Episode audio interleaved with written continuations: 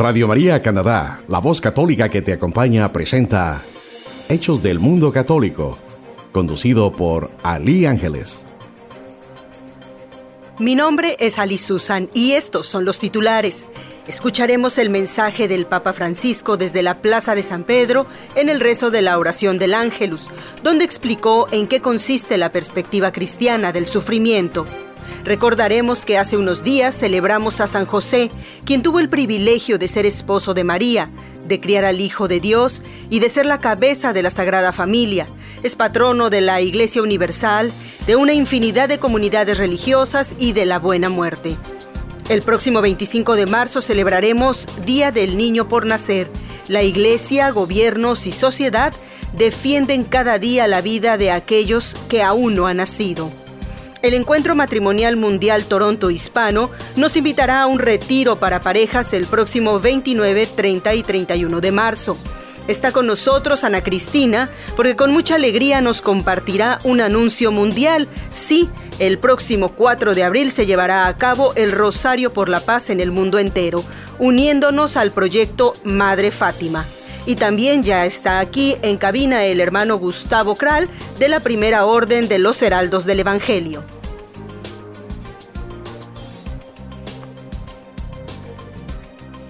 ¿Qué tal? Mi nombre es Ali Susan. Gracias a Dios por permitirnos conocernos y sintonizarnos a través de este su noticiario Hechos del Mundo Católico. Un saludo a quienes ya nos están sintonizando a través de internet en la página www.radiomaria.ca o hay quienes ya descargaron la aplicación en sus teléfonos celulares con el nombre Radio María Canadá o también quienes nos escuchan directamente desde su teléfono al 647-557-1011. Así es, usted puede marcar del teléfono de casa al 647-557-1011 y elegir la opción número 4. Estamos transmitiendo desde la estación radiofónica Radio María Canadá en el 1247 Lawrence Avenue West en la ciudad de Toronto.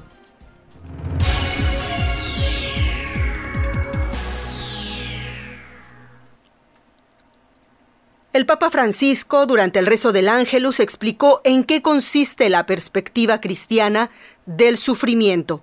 El Santo Padre dedicó sus palabras a reflexionar sobre el episodio evangélico de la transfiguración.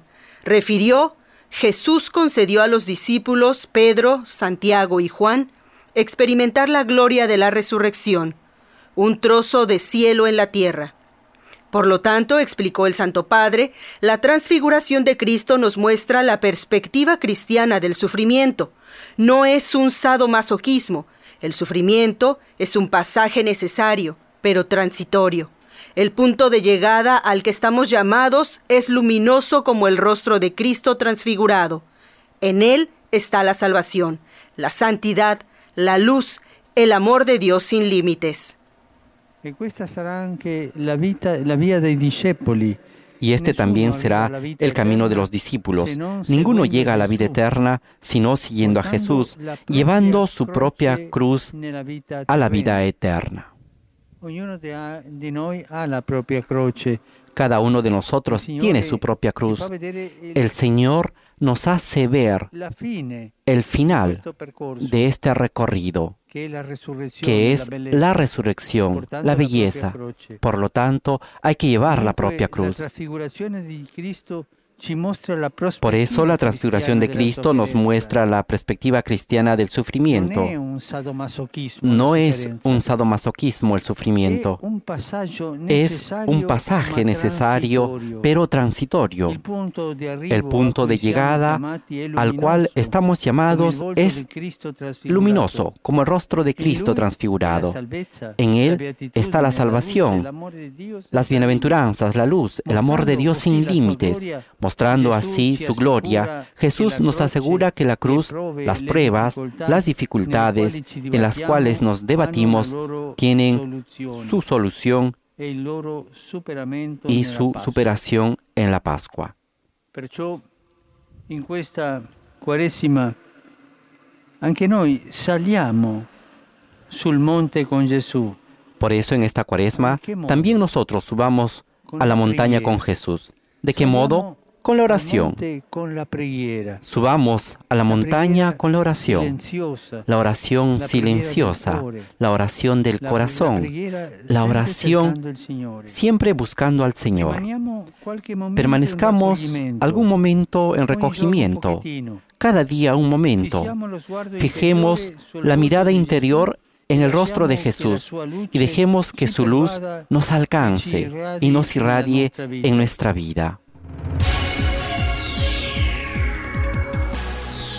San José es quien tuvo el privilegio de ser esposo de María, de criar al Hijo de Dios y de ser la cabeza de la Sagrada Familia. Es patrono de la Iglesia Universal, de una infinidad de comunidades religiosas y de la buena muerte. José, hijo de David, no temas recibir a María, tu esposa, pues lo que en ella ha sido concebido es obra del Espíritu Santo. Dará a luz un hijo, y le pondrás de nombre Jesús porque Él salvará a su pueblo de sus pecados, le dijo el ángel en sus sueños al justo San José. San José es conocido como el santo del silencio, porque no se conoce palabra pronunciada por él, pero sí sus obras, su fe y amor que influenciaron en Jesús y en su santo matrimonio. Junto a María, San José también tuvo que sufrir que no los quisieran recibir en Belén, que el amor de su vida diera a luz en un establo, y el tener que huir a Egipto como si fueran delincuentes, para que Herodes no matara al niño. Pero supo afrontar todo esto confiando en la providencia de Dios. Con su oficio de carpintero no pudo comprar los mejores regalos para su hijo Jesús o que recibiera la mejor educación, pero el tiempo que le dedicó para atenderlo y enseñarle su profesión fueron más que suficiente para que el Señor conociera el cariño de un padre que también es capaz de dejarlo todo por ir en busca del hijo extraviado. Se conoce a San José como patrono de la buena muerte porque tuvo la dicha de morir acompañado y consolado de Jesús y María. Fue declarado patrono de la Iglesia Universal por el Papa Pío IX en 1847.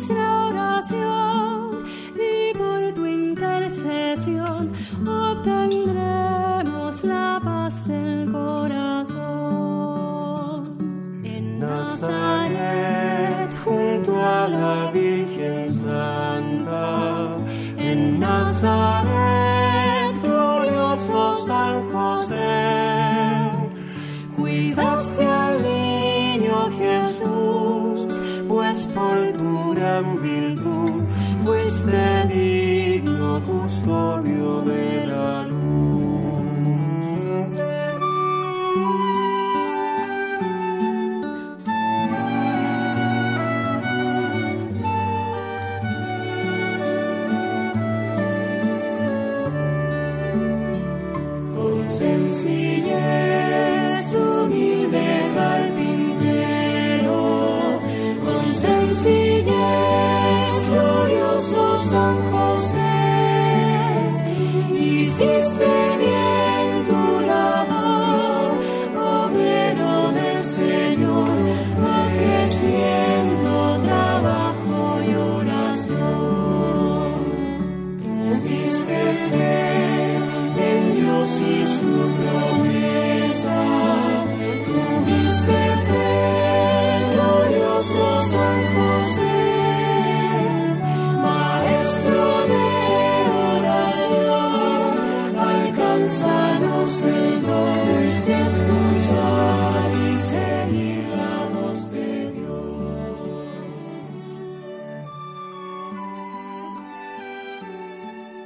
Usted está escuchando Radio María Canadá, la voz católica que te acompaña.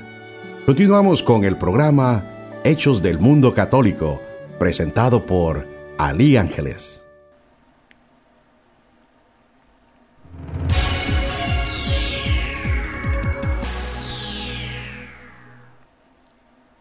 Numerosos gobiernos reconocen ya el Día del Niño por nacer. El Salvador fue el primer país que decretó una celebración de este tipo en el año 1993, con el nombre de el Día del Derecho a Nacer. Así lo proclamó la Asamblea Legislativa gracias a los esfuerzos del movimiento Provida, especialmente a la propuesta de la Fundación Sí a la Vida. Por su parte, el 7 de diciembre de 1998, el entonces presidente argentino Carlos Saúl Menem declaró el 25 de marzo Día del Niño por Nacer. La fecha fue escogida por ser un día en que los católicos, que constituyen más del 90% de la población de aquel país, celebran la fiesta de la Anunciación, cuando Jesucristo fue concebido en el seno de María. La primera celebración oficial del niño por nacer en Argentina tuvo lugar el 25 de marzo de 1999. El acto central reunió a representantes de la Iglesia Católica en ese país y a invitados como el cardenal Bernard Laun, entonces arzobispo de Boston, y al monseñor Renato Martino, observador permanente de la Santa Sede ante las Naciones Unidas en aquella fecha. También estuvieron presentes representantes de las iglesias ortodoxas y cristianas, así como líderes judíos y musulmanes. Poco antes de la celebración, el entonces presidente Menem escribió una carta a todos los presidentes de los países de América Latina, España, Portugal y Filipinas, invitándoles a adherirse a la iniciativa de declarar el 25 de marzo Día del Niño por Nacer. El Papa Juan Pablo II, por su parte, envió una carta al presidente Menem en la que expresó su deseo de que la celebración del Día del Niño por Nacer favoreciera una opción positiva en favor de la vida y del desarrollo de una cultura orientada en este sentido, que asegure la promoción de la dignidad humana en todas las situaciones. Tras la iniciativa argentina, la Iglesia animó a otros países y líderes a seguir este ejemplo y las respuestas fueron llegando en años consecutivos.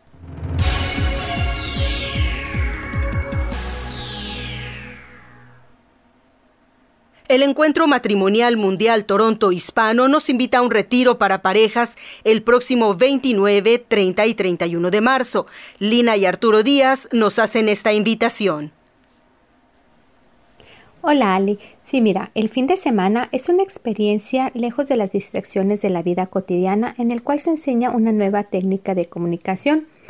Por lo general eh, empezamos el viernes tipo 7 de la noche y termina el domingo por la tarde.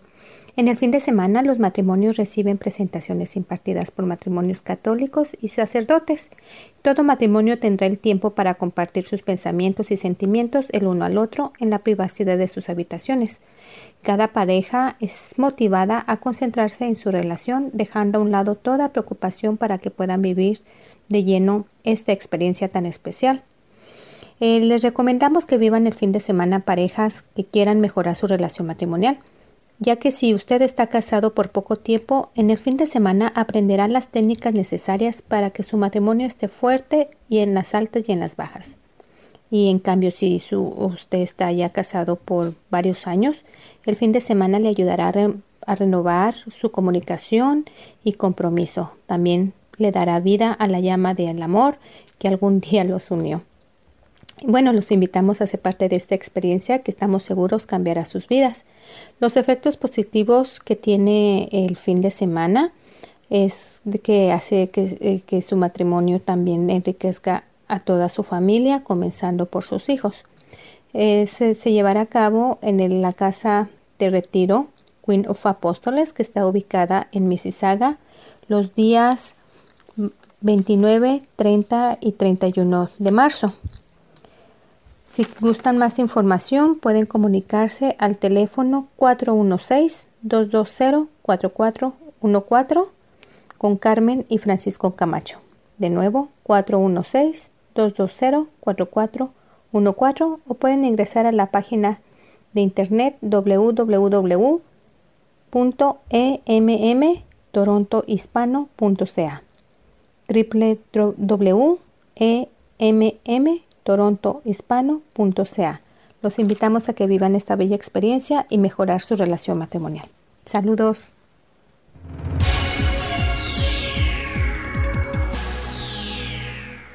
Y ya está con nosotros Ana Cristina. ¿Cómo estás, Ana Cristina? Buen día. Muy bien, muchísimas gracias. Con mucha alegría, porque mm. tenemos un anuncio mundial. Claro que sí. Ahora sí, eh, estamos anunciando en Toronto, pero el anuncio es mundial. Sí. Y esto es literal. Así es. Un rosario en la misma hora, en el mismo momento, con la misma finalidad, unidos todos en todo el mundo. Nos vamos a poner todos a nuestras propias horas en los países y todo por quién. Sí.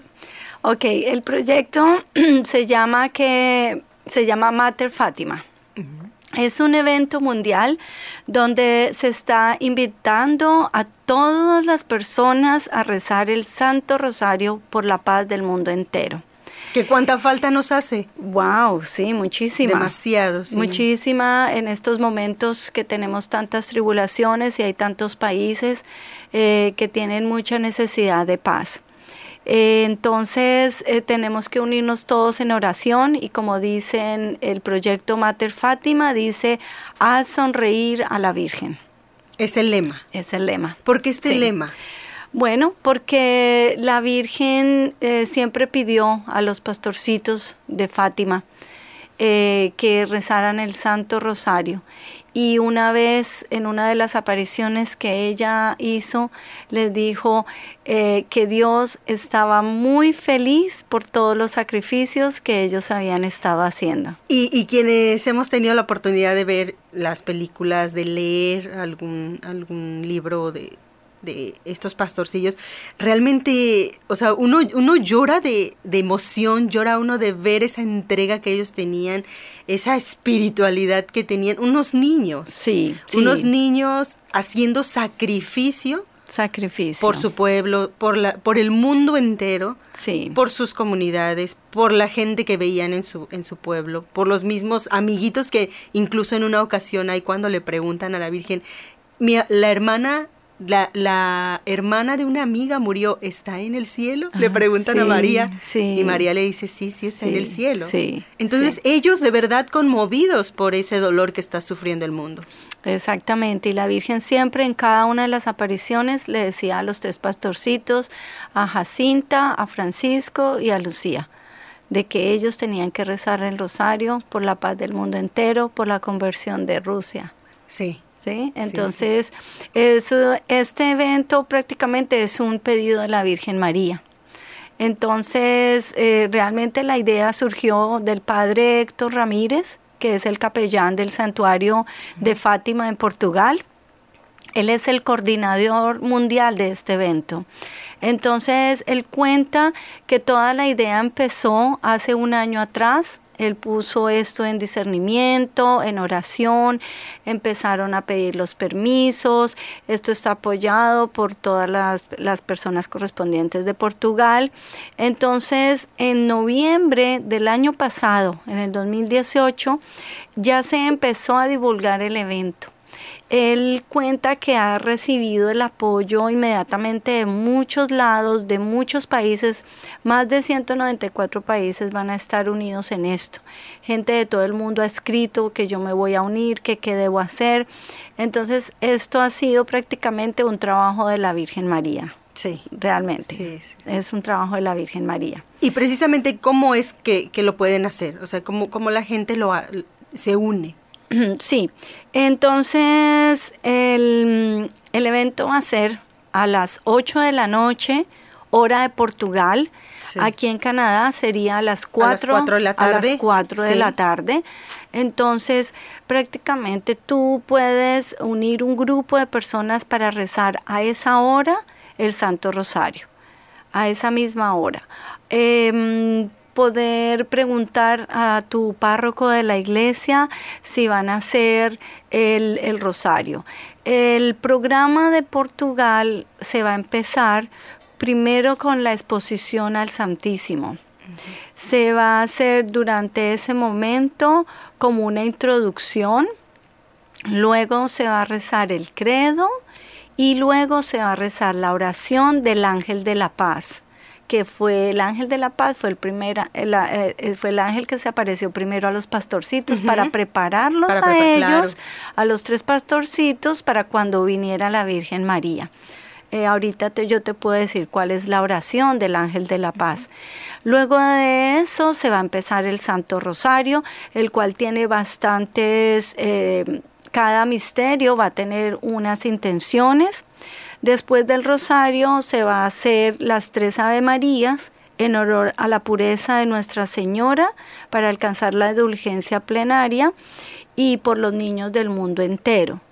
Luego se va a hacer la consagración al Inmaculado Corazón de, María, se va a realizar una bendición con el Santísimo Sacramento, se reserva el Santísimo, se hace el himno de los pastores, que es un agradecimiento, y luego se canta el ave de Fátima, el ave María de Fátima prácticamente así va a ser el, programa de allá en, en, Portugal, que es más o menos lo que vamos a poder seguir también acá en una de las parroquias que vamos ahorita también a decir dónde lo vamos a realizar.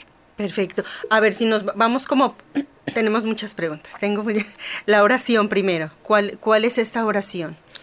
Que, para los que nos escuchan en Radio María, quizá en este momento no tenga lápiz donde anotar, ¿cómo, cómo la pueden buscar en, Internet? ¿Cómo, ¿Cómo identificarla? Sí, la oración del ángel de la paz es muy fácil, yo creo que muchos la conocen que fue la primera oración que el ángel de la paz le enseñó a los pastorcitos, que dice así, Dios mío, yo creo, adoro, espero y te amo.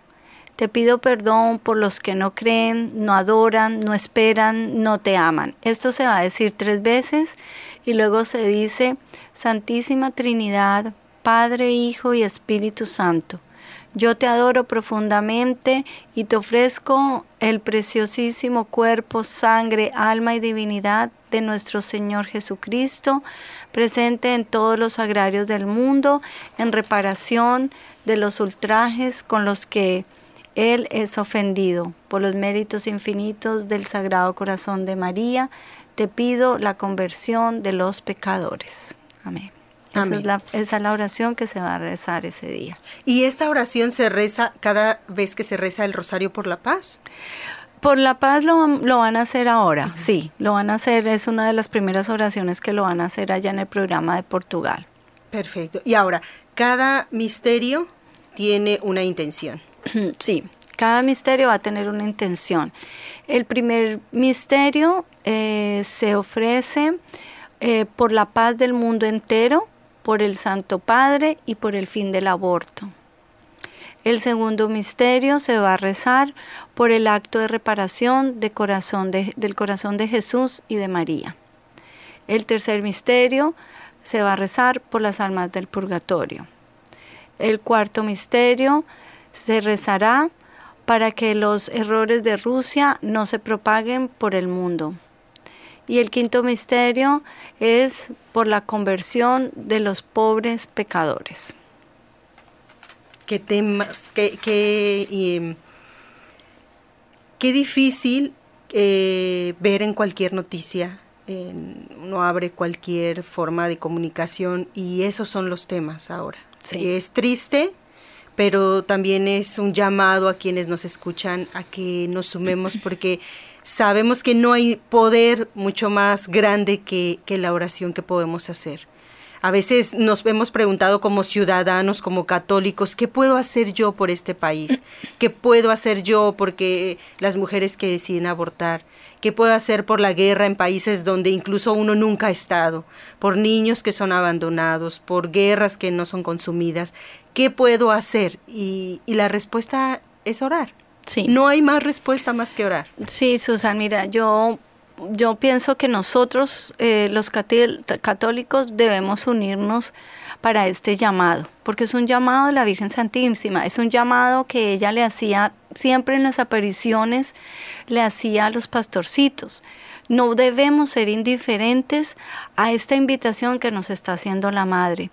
Yo los exhorto a todos hermanos para que vayan a sus iglesias, vaya pregunten a sus pastores, únanse en oración, así sea en el trabajo, pongan una velita a las 4 de la tarde, hagan el Santo Rosario, así se pueden unir espiritualmente con esto. Esto va a ser el 4 de abril de este año y se va a realizar también el 20 de febrero del otro año. ¿Por qué? Porque se va a hacer eh, por el centenario de la subida al cielo de San Francisco Marto y de San Jacinta Marto que se cumplen los, primeros sí, se cumplen los 100 años de la subida al cielo de ellos.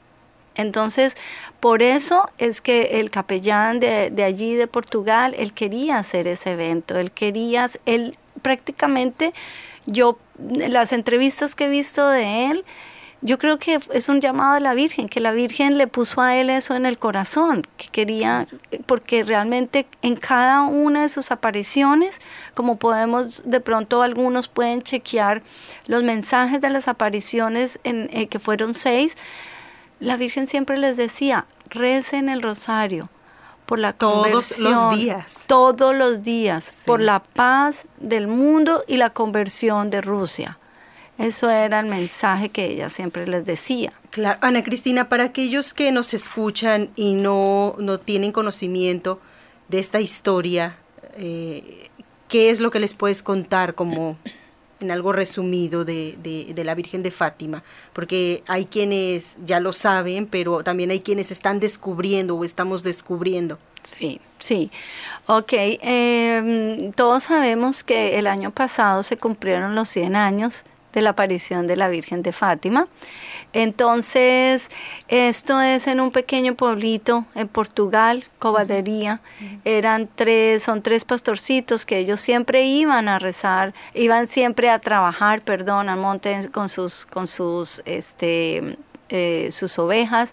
Y ahí fue cuando el, ángel de la paz empezó a aparecérsele a ellos, preparándolos para que ellos pudieran recibir la visita de la, de la Virgen María. Cuando ya se apareció la Virgen María, ellos empezaron a divulgarlo por el pueblo y nadie le creía, nadie les creía. Claro. Pero eh, la Virgen les dijo que el 13 desde el 13 de mayo hasta el 13 de octubre ella iba a empezar a aparecerse el 13 de cada mes y tenían que ir a ese sitio. Entonces, como ellos empezaron a hablarles a todas las personas, ellos iban allá y todo el mundo se empezó a unir. Y todas las y muchas personas vieron eh, como uno de los milagros fue cuando un día estaba lloviendo muy, muy, muy fuerte. Y de pronto cuando la Virgen se apareció, salió el sol y todo el mundo quedó totalmente seco. Todas las ropas de la gente era seca. Lo mismo cuando hubo la danza del sol. Eh, ellos quedaban en éxtasis en cada aparición y la Virgen María les mostró a ellos el infierno y ellos gritaban. Entonces, ellos siempre se sostuvieron en la verdad, aunque ellos los, los tuvieron presos para que les... como niños y presos juntos, que contaran la verdad, pero al final esto eh, la, fue una de las apariciones más rápidas para aceptar de la gente, porque mucha gente vio la aparición. Entonces, eh, desde ahí se sigue, se siguen haciendo todas estas todas estas obras del rosario, porque fue como la Virgen empezó a enseñarles a ellos.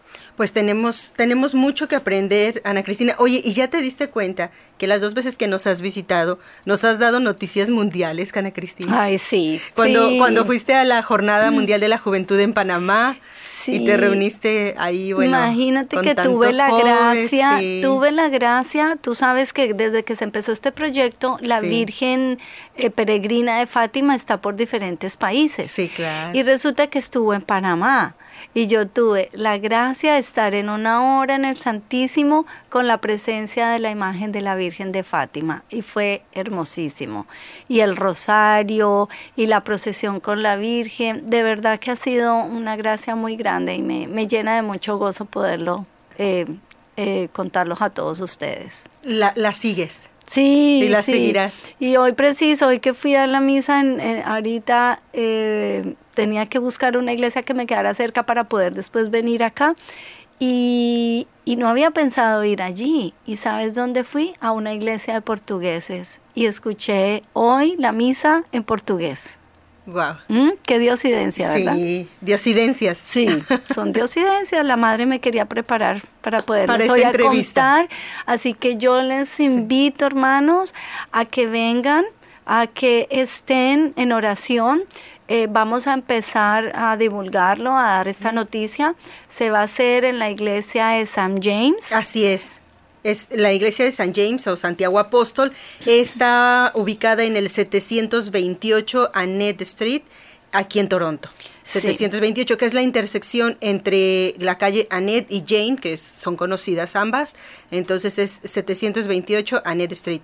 La hora a las 4 de la tarde y por supuesto estará el padre Gustavo Campo Sí, eh, vamos a hacer la hora del Santísimo y durante la hora del Santísimo vamos a hacer, a tratar de seguir el programa mismo como está allí. Que está, Exactamente, se va a unir también, no solamente se va a unir eh, sino bastantes em, santuarios como el santuario de Guadalupe se va a unir a la misma hora en oración. Y también es importante, claro, es importante que hace unos momentos comentabas, hay que investigar en todos los países, en todos nuestros países, hay, hay este lugares donde se va a estar realizando en las parroquias, pero también es importante que si por alguna razón no hay cercano una parroquia, se reúnan la familia a, a rezarlo y pueden, pueden buscar en internet o pueden comunicarse a Radio María para que busquen el protocolo, el programa y puedan seguirlo en la medida de lo posible. Sí, está, hay una página web que se llama materfatima.org. Mater se escribe M-A-T-E-R. materfatima.org ORG. Ahí está todo el programa. Lo pueden buscar en español, en inglés. Ahí está todo el programa, todo el protocolo, cómo se va a seguir el este. Y ahí también tú te puedes eh, inscribir si tú quieres ayudar con algo, con el rosario, con divulgar esto, entonces pones tu dirección, tu, tu teléfono, tu nombre. Eh, yo me puse a investigar, ya lleva la gente ofreciendo, ya van como cinco mil rosarios ofrecidos, la gente ha ofrecido horas en el Santísimo para que este proyecto salga, para que se pueda cumplir y mucha gente se une a este proyecto. Hermanos, tenemos que hacerlo porque el mundo está necesitando ahora de, de oración. Es lo único que nosotros podemos ahorita hacer, unirnos a esta maravillosa invitación que nos hace la Virgen María. Así será. gracias, gracias Ana Cristina.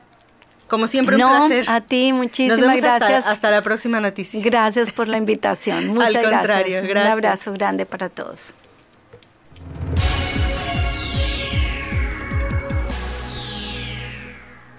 Y también ya está aquí el hermano Gustavo Kral. ¿Cómo está, hermano? Buenas, buen día. Encantadísimo de estar con ustedes, gracias. De la Orden de los Heraldos. De los Heraldos del Evangelio, sí, sí. Un gustazo. Bueno. Hasta que se nos hizo. Oiga, y el hermano Gustavo, como todos lo conocen, o la mayoría lo conoce con esa familiaridad, eh, quisiéramos preguntar primero qué son los heraldos del Evangelio, porque se oye un nombre así como algo que... ¿De dónde sale? Claro, los heraldos del Evangelio fueron fundados en los 60 en el Brasil y evidentemente eh, comenzó a nivel parroquial y fue evolucionando con el tiempo. Por los años 85, 90 ya existía dentro de los heraldos y gente que vivía en comunidad, más hacia justamente una vocación religiosa.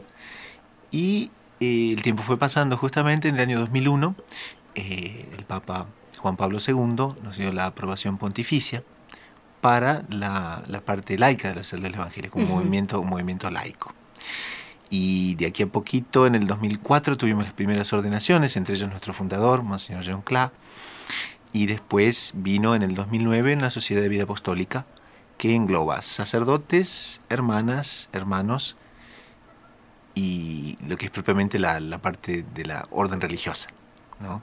que justamente los que usan el hábito, ustedes los ven a veces, nos ven a veces. Como el que usted trae. Sí, exactamente. Y a partir de ahí, justamente, en el 2009, que se dio la la Sociedad de Vida Apostólica, y entonces tenemos, estamos en, muchos países y realmente vivimos en comunidad, por supuesto, y también tenemos la gente que vive en el ámbito de su familia, pero que vive la misma espiritualidad y esos son los, los terciarios que les llamamos. Ok, como las órdenes primera, segunda, tercera. Claro, bueno, entonces ahí está la orden tercera, que es en realidad la más, ¿no? La, que más propiamente tiene ese nombre, la orden tercera, son justamente las familias que, viven en su casa y que como los franciscanos tienen orden tercera, los dominicanos tienen orden tercera, no eh, se, se, da más o menos así. Muy. ¿Y qué, qué significa cada, cada atuendo? Bueno. Porque tienes varios signos. Claro, y también van, por ejemplo, no, hasta la Cruz de Santiago, que es la parte más dominante. La Cruz de Santiago justamente es la Cruz de Santiago Apóstol y tiene dos partes, una roja y una blanca. La blanca es la castidad, la roja es justamente, bueno, no, todo lo que, el esfuerzo que tenemos que hacer, ¿no? Para ser, para ser católicos y que nos requiere muchas veces eh, bastante sacrificio. Después tiene, por ejemplo, el, el escapulario. El escapulario es un escapulario carmelita. Eh, después tiene la, la cadena. La cadena justamente tiene un simbolismo muy cercano porque San Luis María Griñón de Montfort, que es un apóstol mariano por excelencia, él predicaba la devoción a la Santísima Virgen y es uno de los apóstoles marianos más, eh, digamos, conocidos en el mundo. Y él indicaba justamente que es, que es bueno uno hacer la consagración a la Santísima Virgen como esclavos de amor. Y entonces nuestro fundador quiso poner la cadena que es, eh, es muy muy poco digamos eh, no, es bastante no eh, bastante cómo se dice eh, bueno está ahí. No se puede no se puede evitar no verla. Sí. Y la, y no la, muy pequeña. llama la atención. Sí. pero la cadena justamente es eso es la esclavitud de la Santísima Virgen tiene el rosario también y las botas porque las botas evidentemente tienen un aspecto que es de a llevarnos a todas las partes que la evangelización necesite Claro, antiguamente se usaban sandalias para la evangelización, uh -huh. pero en estos tiempos tan, tan conturbados y tan terribles, ¿no? Muchas uh -huh. veces las botas nos dan un poco más de protección y nos hacen llegar un poquito más lejos, ¿no? Yo cuando me no tocó, hay límites. Cuando me tocó estar en África realmente entendí bastante que la bota ayuda mucho, ¿no? Sí. Y digo, qué bueno que cambiaron de sandalias a, a botas. Sí, sí, sí. Tuvimos un encuentro sí. con una araña del tamaño de una mano, por ejemplo. Wow. Y uno de los hermanos que, que, se, que está ahí en África siempre, ¿no? Sin, sin ninguna ceremonia, simplemente ¡pum! ¿no? Se la sacó de encima. Pero si eso no se puede hacer con sandalias, ¿no? Entonces realmente. Claro. Y, y precisamente eso, usted ha viajado por, si no todo el mundo, por muchos países. ¿Esa es, ¿Esa es la misión de un heraldo? ¿O cuál es la misión de un heraldo? Claro, la misión de los heraldos del Evangelio es justamente lo que Juan Pablo nos dijo, Juan Pablo II, que es eh, evangelizar eh, la devoción al Inmaculado Corazón de María. Pero nosotros justamente hacemos esa evangelización con la juventud, a través del catecismo, a través de la doctrina católica, a través de eh, centros de educación, a través de un seminario mayor, seminario menor que tenemos, eh, después se hacen grupos parroquiales, es una, una, un trabajo amplio que se realiza con la juventud, después con las familias también se lleva mucho la, la, la Virgen a las casas, pero también se forman grupos de oración, tenemos unos pequeños oratorios que el propio Juan Pablo II bendijo también, y desde esa época se han extendido a los millones en el mundo, y justamente cada oratorio reúne 30 familias, por ejemplo, y se lo pasan uno por día, es una especie de cadena que va pasando ¿no? diariamente, y es una visión, una, una, una evangelización muy mariana, pero al mismo tiempo quien habla de la Santísima Virgen no deja de hablar del Sagrado Corazón de Jesús, ¿no es cierto? Son dos cosas inseparables. Entonces, la Virgen nos lleva a Jesús, Jesús nos lleva a la Virgen, y eso es una cosa que, que no se separa. Eh, después hay, hay, un montón de trabajos que hacemos. Eh, de aquí, de Canadá, por ejemplo, uh -huh. se va al, al, África, se va a Ruanda, se va a Camerún, eh, la propia Mozambique, que es un país, Mozambique es un país que desde habla portuguesa. Uh -huh. Tenemos casas ahí también. Y, como se dice, y ese es un trabajo que se realiza en todas partes del mundo. A, a, quien les habla, hago la parte de fotografía de la, de la, revista. La revista nuestra tiene presentemente un millón de ejemplares, son cuatro ediciones, italiano, portugués, español e inglés, y son 16 ediciones locales que hay. Entonces la ha tirado, como le digo, un millón por mes, y bueno, y a mí me toca justamente hacer la parte de la, de la fotografía de la revista. Casi nada. No, no. Tenemos un equipo de fotógrafos, sí, apenas sí, soy uno de ellos, pero lo que sí, evidentemente, toca viajar bastante. Y eso en la parte del, del, del fotoperiodismo, ¿no? Es, es una cosa que es apasionante porque uno bueno, uno acaba viendo la humanidad, eh, lo mejor de la humanidad, lo peor de la humanidad, ¿no?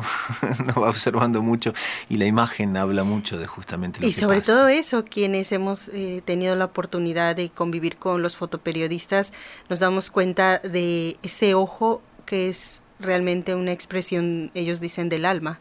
Porque en el caso, por ejemplo, de, de la revista, si uno, uno ve esas imágenes, nos transmiten lo que ustedes estaban viendo. Y creo que es un gran don. Requiere muchas veces en el medio del dramatismo de lo que está pasando, ¿no? Con una sola imagen uno a veces tiene que resumir lo que, lo, que no, con toda la fuerza, sin que la persona necesite leer la no leer, la explicación de la foto ¿no? simplemente con lo que ve ahí el pie de la foto no, no lo leemos solo vemos sí. si la imagen es buena ya explica todo claro. Y eso es realmente muy interesante porque exige también mucha observación no pero nos mete mucho en la historia de lo que está pasando. Y eso es realmente un trabajo fabuloso, Me parece, creo que es de los bueno, es que usted está haciendo varias, varias misiones en, en un solo lugar. ¿no? El, el, caso del fotoperiodismo, el caso de los heraldos, el caso también de esta ayuda uh, humanitaria que prácticamente se hace. Ya como, como Gustavo, como, como persona, ¿qué es lo que más le, mueve para hacer todo esto? Porque muchas veces las personas dicen, bueno, ¿y, y, qué, qué hace que una persona entregue su vida totalmente a Dios? Claro, uno ve que la Virgen en Fátima habló mucho del triunfo de su Inmaculado Corazón y habló de una crisis profunda del hombre contemporáneo una crisis, una crisis profunda que se da en todos los aspectos y es una crisis universal.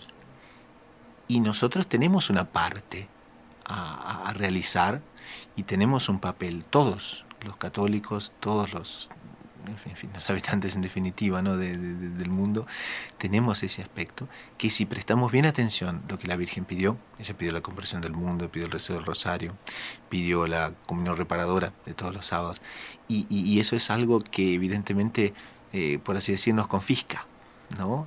Y de ahí vienen, bueno, las vocaciones religiosas, en el caso de los heraldos, en el caso de, en fin, quien les habla, sí, realmente ¿no?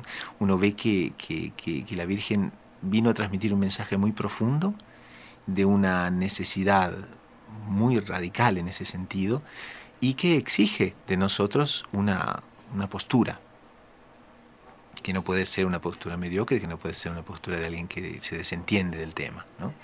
Entonces, en ese aspecto sí, nosotros entonces justamente todo lo que podemos ayudar, todo lo que podemos em, colaborar, todo lo que podemos en definitiva entregar nuestras fuerzas y nuestras, eh, nuestros, todos los dones que todos tenemos ¿no?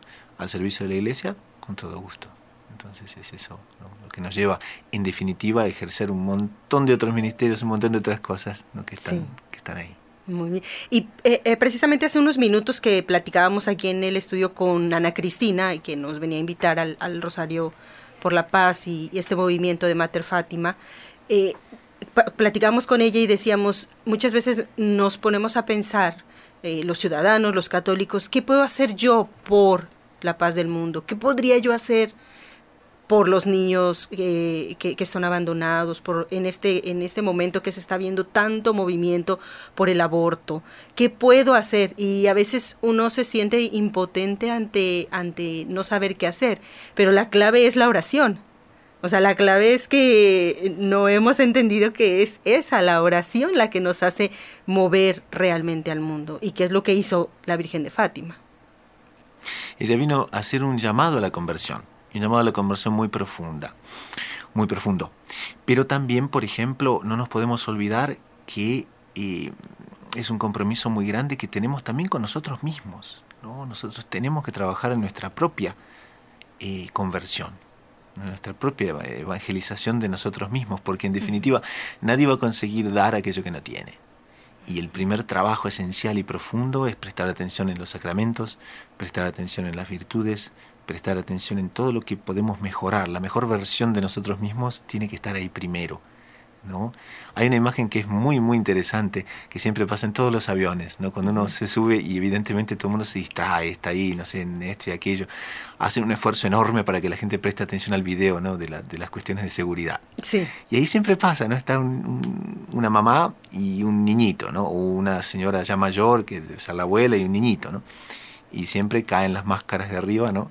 ¿Y cuál es la, la, recomendación que nos hacen? Bueno, primero póngase la máscara usted para ayudar, ¿no?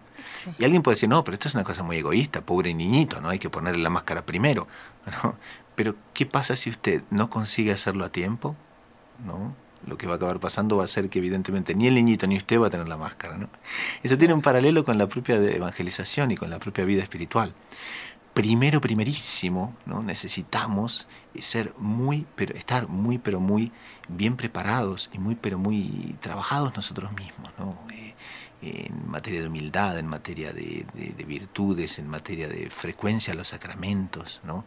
Eh, no es fácil perseverar en estado de gracia. Sí, claro, todos los días, en cada momento uno la, pierde. Uno no va a esperar a ser perfectísimo para entonces trabajar en el apostolado, no es eso. Sí, sí, sí. Pero uno para conseguir ser un instrumento, en definitiva, que tenga una, una, una eficacia, tiene evidentemente que aspirar a la santidad seriamente. Y eso, lo que Juan Pablo II decía mucho, el Papa Benedicto, el Papa Francisco, o sea, nos impulsan a que seamos santos. Eh, y la santidad no es una cuestión solamente para el que está en la estatua ahí arriba, ¿no? Este, Que son unos pocos. O para los padres que decimos, bueno, ellos. Eh, los religiosos, las religiosas, el padre y el resto, bueno, estamos en el mundo y bueno, se hace lo que se puede. No, no, no. Si uno realmente no se preocupa por escuchar la palabra de Dios, se preocupa por prestar mucha atención a lo que el Evangelio dice, evidentemente que el siguiente paso, bueno, ¿y yo? ¿Qué hago? ¿Qué voy a hacer? Y eso Dejar las tibiezas. Requiere una seriedad, ¿no? Y ponerse a trabajar, ¿no? Ponerse justamente a, trabajar en nosotros mismos, ¿no? Que era, por ejemplo, este fin de semana, es interesantísimo, ¿no? La propia, la transfiguración, ¿no? Sí. Uno ve como a los apóstoles les costaba tanto, ¿no?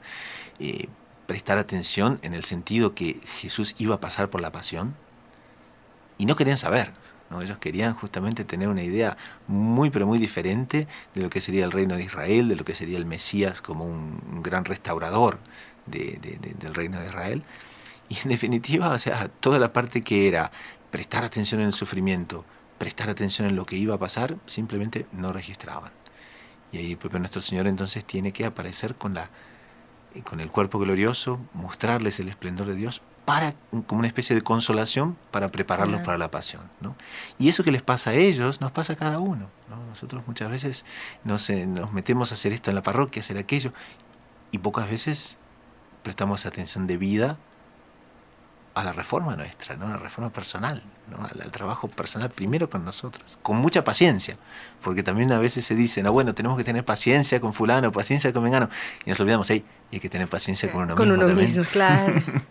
Claro, y esta, esta paciencia, esta forma de trabajar de los heraldos, un, una persona que nos esté escuchando en este momento puede ser partícipe de los heraldos o, o, cómo puede acercarse con ustedes? Sí, completamente. O sea, están, hay grupos de consagración a la Santísima Virgen que, que, ocurren en parroquias, está también el oratorio y están también las reuniones que tenemos semanales eh, de diversos grupos. Por ejemplo, cada viernes tenemos una reunión en un lugar diferente. Los, segundos viernes, los primeros viernes estamos en Our Lady of the Airways, aquí en Toronto que es justamente la devoción de los primeros sábados. Como ustedes saben, la Virgen vino a pedir que, la, que nos confesemos, que recibamos la comunión en los primeros sábados, que hagamos 15 minutos de meditación de los misterios del rosario ¿eh? y que vayamos a misa. Entonces, esos, esos pasos justamente nosotros los, los, practicamos con la gente. y, y, ella vino a pedir justamente los cinco primeros sábados esa devoción, pero que también es extensible a cada primer sábado. Ahí estamos en Our Airways. Los segundos estamos, segundos viernes de cada mes, estamos en, en Thornhill. Los terceros en Oakville. Los cuartos en Mississauga y así es solamente conectarse y enseguida estamos, ¿no? Después podemos dejar la, Ustedes están en todas partes, sí, claro. ¿Qué, qué no sé, teléfono, correo electrónico, página Facebook, página ¿Ustedes tienen notas del programa? O sí, por supuesto. Sí, adelante, los podemos ponemos en las notas. Sí, sí, con mucho gusto. Y también pueden recibir la Virgen Peregrina, de la, Muy bien. la, Virgen Peregrina eh, en sus casas Ahí generalmente se sabe con un tiempo de antecedencia y pueden invitar amigos, parientes, vecinos, conocidos. Y es un momento de, muy profundo, tanto de oración cuanto de, eh, de, tener tiempo de estar con la familia, de rezar el rosario, que es mucho lo que la Virgen pidió, Y de ahí, bueno, el campo es infinito, ¿no? sí, sí, sí, sí. A partir de ahí podemos conversar de otros temas. Claro. También eh, en tantas actividades, en tantos ministerios que está, está también con una participación aquí en Radio María Canadá, con un programa de los Heraldos. ¿En qué momento los podemos escuchar? Digo, independientemente de que la gente pueda, eh, bueno, la gente puede entrar a la página de radiomaria.ca, ahí ver el, horario de los programas de los heraldos, pero ¿qué pueden escuchar en el programa de los heraldos? Bueno, el programa salió justamente por una, una idea, porque se llama Lo inédito sobre los evangelios. Y Lo inédito sobre los evangelios toma el nombre del título de una obra de Monseñor John Cladías, que es nuestro fundador. Él escribió siete volúmenes y son justamente los comentarios a los evangelios dominicales. Entonces, volumen 1 y 2 es el año A, volumen 3 y 4 el año B, volumen 5 eh, y 6 el año C, tiene un séptimo que son las fiestas. Y son realmente comentarios lindísimos, porque él toma, por ejemplo, todas las luminarias que existen en el mundo de la teología, Santo Tomás de Aquino, San Ignacio de Antioquía, no sé, hay tanta gente ahí citada, ¿no? Maldonados, los, eh, los maestros jesuitas, o sea, toma todo eso, va agarrando todos las, los comentarios más lindos que hay y por eso se llama lo inédito. No es porque es un, sea un evangelio apócrifo, ¿no? sí, claro. Pero Algo que han inventado ahora. son aspectos inéditos que son poco comentados. Claro. Y él los trae a la luz y nos pareció interesantísimo, bueno... No, bueno, ¿qué más de interesante este apostolado, claro? Conversar sobre ese tema y tenemos tantos hermanos que están en todas partes. Eh, también hay muchos que tienen realmente estudios bastante profundos, ¿no? doctorados en teología. Eh, después tenemos la propia agencia de noticias, ¿no? Uh Press, que también es, está relacionada con los heraldos del Evangelio. en, su edición tiene una edición portuguesa, una edición inglesa y tiene también una edición en, en español. Y entonces también eh, hacemos un panel que va rotando, ¿no? Porque gracias a Skype podemos comunicarnos, entonces a veces hay uno en España, otro en Colombia, eh, después hay otro en Costa Rica, otro que viene, ¿no? Y, el, panel es, muy interesante y muy, muy ecléctico, ¿no? Va, variando. Bueno, las ventajas de usar la tecnología, ¿no? Claro, y eso nosotros vemos que es muy importante porque los, yo creo que el podcast, el formato podcast tiene mucho futuro en la evangelización, ¿no?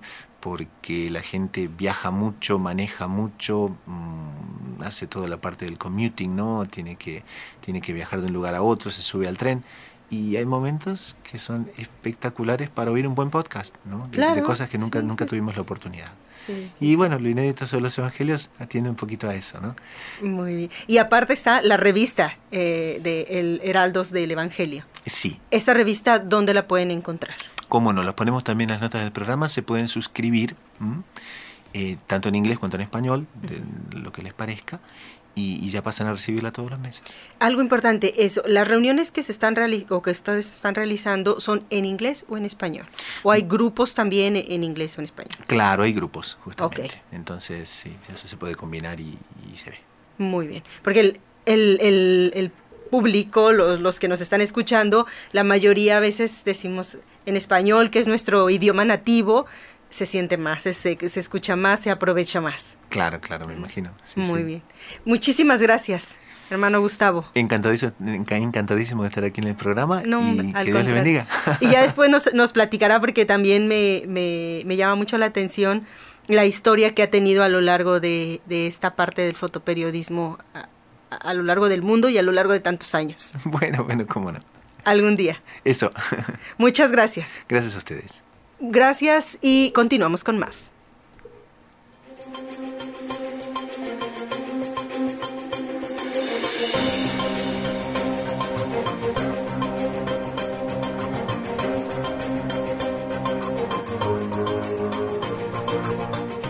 Y con esto terminamos. Los invitamos como cada miércoles a la Santa Misa aquí en las instalaciones de la capilla de Radio María Canadá. Les recuerdo que estamos ubicados en el 1247 Lawrence Avenue West en la ciudad de Toronto. Les recuerdo miércoles 11 de la mañana o también la puede ver en vivo a través de la página radiomaria.ca. También la misa dominical que celebra el Padre Gustavo Campo a las 12 horas en la iglesia Santiago Apóstol la puede escuchar a través de Radio María el mismo domingo a las 7 de la noche. Con esto nos despedimos agradeciendo la colaboración a Azucena Cruz, a Fausto Ortega en la preproducción y en la edición y en los controles, Alex Díaz. Dios los bendiga, mi nombre es Ali Susan, hasta la próxima.